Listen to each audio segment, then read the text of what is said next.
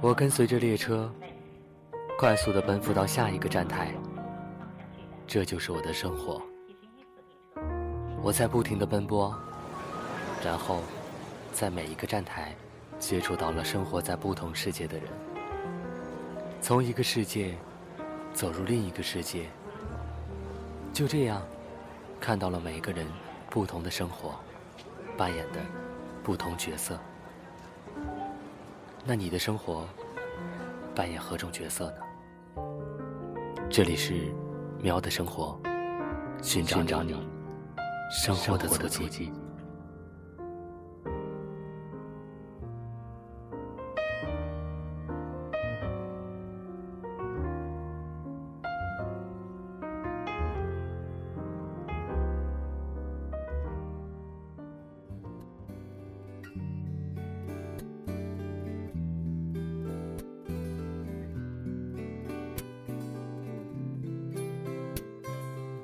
电波那端的耳朵们，你们好，我是今天的主播菜刀。今天呢，由我带领大家一起走入喵的生活。在这里特别感谢暖季的友情支持。今天给大家分享的就是暖季写的《纷飞的旧时光》。融化了温暖的记忆在我身旁那些泛黄的老时光，用迷茫和天真堆积起来的日子，是写在落叶上深情的诗，都是温暖季节里的美好的回忆。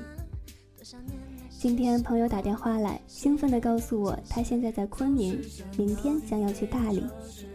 我央着他帮我带回鲜花饼，心里是满满的暖意。他知道我是在云南长大的，那里是我一生最纯白的时光。我的家在官渡区的郊区，不远处就是山，似乎那里的天在我的记忆里永远都是深深的蓝。在漫天的薄云下，看一道道从头划过的银色亮痕，连接着身前身后的大山。不远处的树林种满了桉树，有的人是不喜欢桉树的味道的，而我却偏执的喜欢。淡淡的清香带着些许刺鼻，让人精神振奋。秋暮的午后，会带着一张毯子、一本书，安安静静的在桉树下坐一下午，享受着阳光跌落在皮肤上的欢愉，看树荫细细的锁住一团团的阳光，听着风吹动树叶细细的私语。夜永远没有逝去的喧嚣，倒是时常听到飞机飞过的声音。小时候总以为那是会动的星星。是想有你陪的旧时光，暖暖感觉美不像。总是想你爱唱的旧时光，栀子水的金黄，年轻的种子扎根梦的土壤，我的未来会收获。最喜欢的季节莫过于夏天和冬天了。夏天向日葵陆续绽放，一大片的黄，明媚的惹人眼。一旦走近，又是另一番景象。一株向日葵可以有近两米高，我常常像个小大人似的，命令那些疼爱我的叔叔帮我摘来向日葵。小小的我抱着一盘向日葵，坐在柳树下开始剥瓜子。那些生瓜子都是泛着淡淡的甜味儿的。冬天，每年都可以看见白皑皑的世界。据说以前都是很少下雪的。往往是不会在白天下雪的，在人们都熟睡之后，白色的希望才开始沁临这片暖暖的土地。那时啊，早晨总会被妈妈从暖和的被子里捉出来，装备的绵绵的，尽情地奔跑在无人的公路上，两边的花台上是冬日最美的常绿松。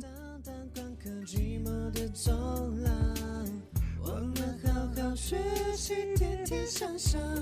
老师和他找不到的地方，多少年那些时光写在纸上，总是想有你陪的旧时光。说起云南，不得不提的便是鲜花了。家里的花是永远都不会断的东西，我亦是喜欢花的。外婆时而调笑说：“你是在花里长大的孩子。在周末，常常陪妈妈去花卉市场，那里的花并不是按枝来计算的，而是按斤呢。妈妈告诉我，花卉市场的花不会留到第二天，当天傍晚剩余的花会被全部都销毁。以前是不明白的，现在想想，这的确是一个好方法呢，可以保证每天的花都是最新鲜的。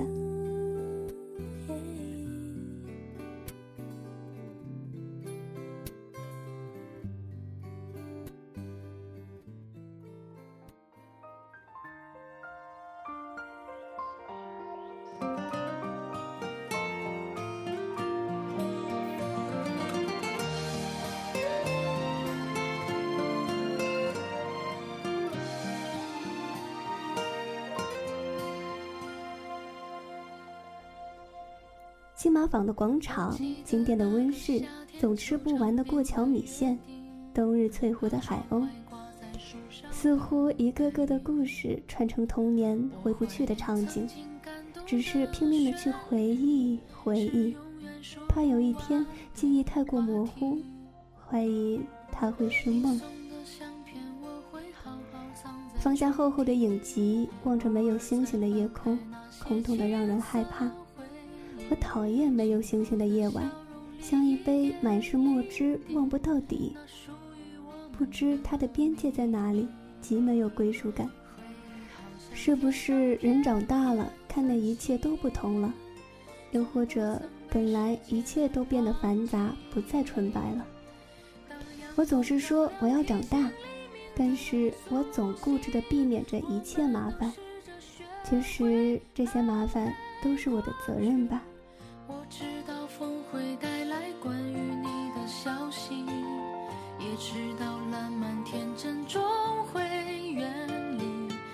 心中泛起那小小涟漪，是风吹过的痕迹。一些如温水般温存体贴的时刻，纠缠在季节里，透着闪亮的细节，在手里的温度被记忆和感谢，我放下。一段段往日，也埋下一粒粒的希望，总会有一颗发芽，穿越我们的身躯，长成树，开满花。那就是新的生涯。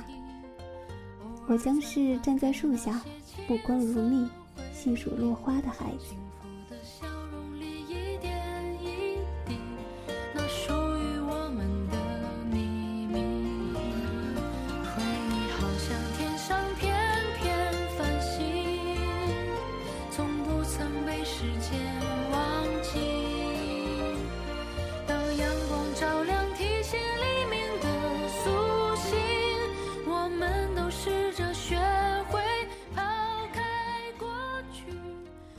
我们的节目呢，到现在就要结束了。非常感谢在电波那端的你一直陪伴着我们。如果你喜欢我们的节目，那么可以通过鱼音网、喜马拉雅、豆瓣小站进行收听，或者呢，在新浪微博中搜索我们猫耳朵网络电台，这样就可以在第一时间看到我们电台的动态了。如果是对我们的节目有什么建议，或者说是想和我们的主播互动的话，也可以加入我们的听友群。听友群群号是幺六零幺零零五六四。同时，如果你想听我们主播的专属栏目，也可以通过各种方式告诉我们哦。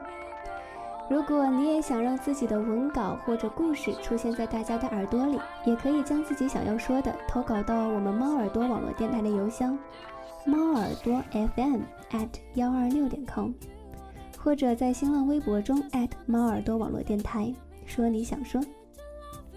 好啦，感谢你的收听，我是菜刀，我们在下一期中再会喽。